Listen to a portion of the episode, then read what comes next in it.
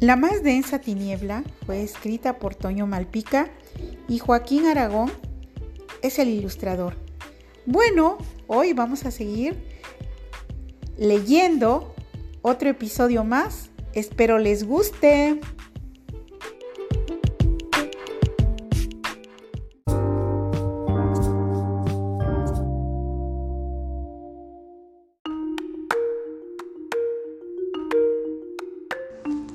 Del otro lado de la puerta había una habitación luminosa. Decenas y decenas de relojes cucú adornaban las paredes, todos puestos a la misma hora, las 6.37.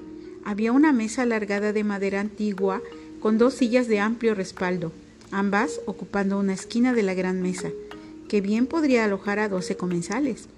El té estaba dispuesto, dos servicios, un servicio por cada silla vacía. El sol entonces el sol entonces, obiclo, entró por la ventana. Mágico, etéreo, millones de partículas flotaban al interior de la luz proyectada. Un tablero de ajedrez con una partida a medio terminar, a medio empezar. Aguardaba el próximo movimiento. Unas escaleras al fondo llevaban a un piso superior, tres puertas cerradas, un largo pasillo cuya vista le quedaba oculta, libros y libros y libros apilados, un cuervo disecado, un vetusto piano vertical, un cráneo humano en el marco de la ventana, un viejo teléfono de disco, una chimenea, dos sillones confrontando la chimenea. Buenas tardes. No hubo respuesta. Entró y la puerta se cerró gentilmente tras ella con un rechinido. Tuvo tiempo de maravillarse de su propio aspecto. Era impecable, no estaba lastimada y su vestido no tenía imperfección alguna. Se inclinó para tocar sus zapatos. Brillaban como espejos. Su rodilla no le molestaba. Se, permitió una sonrisa. ¿Sería posible tanta suerte? Recordó las palabras de la misteriosa voz. ¡Eres afortunada! Se aproximó a la mesa.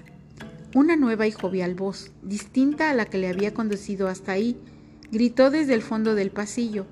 En un momento estoy contigo. Sirve el té. Confundida, Tomó la jarra sobre la bandeja y con cuidado sirvió en las dos pequeñas tazas porciones iguales de líquido humeante. El aroma le produjo una súbita oleada de felicidad. Le hubiera gustado aventurar de que el té estaba hecho de especias maravillosas, especias de otros mundos. Y tienes razón, dijo el hombre al entrar al cuarto.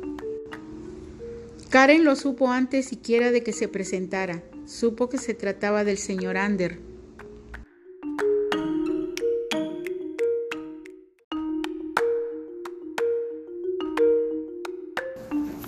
El hombre se sentó en una de las sillas sin despegar la mirada de los ojos de Karen.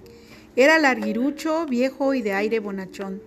Llevaba puesto un negro, un negro frac con chistera y corbatín de moño.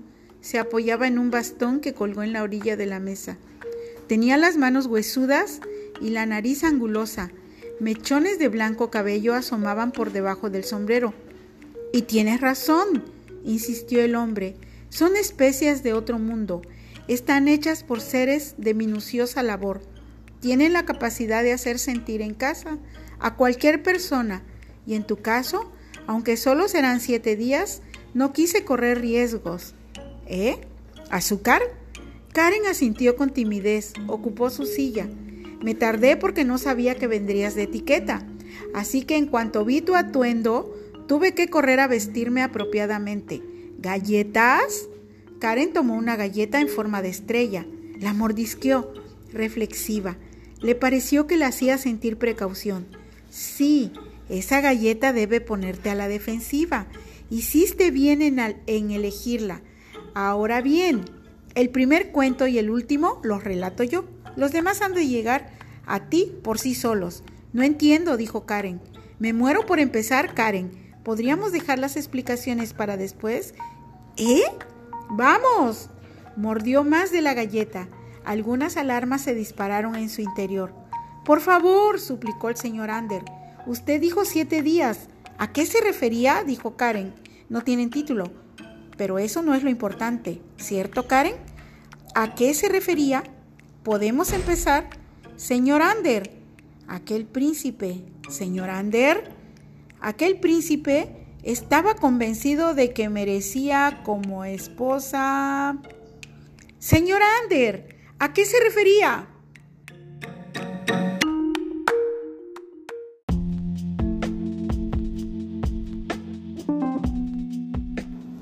Bueno, espero les haya gustado este episodio de la más densa tiniebla de Toño Malpica y mañana, mañana continuaremos con otro episodio.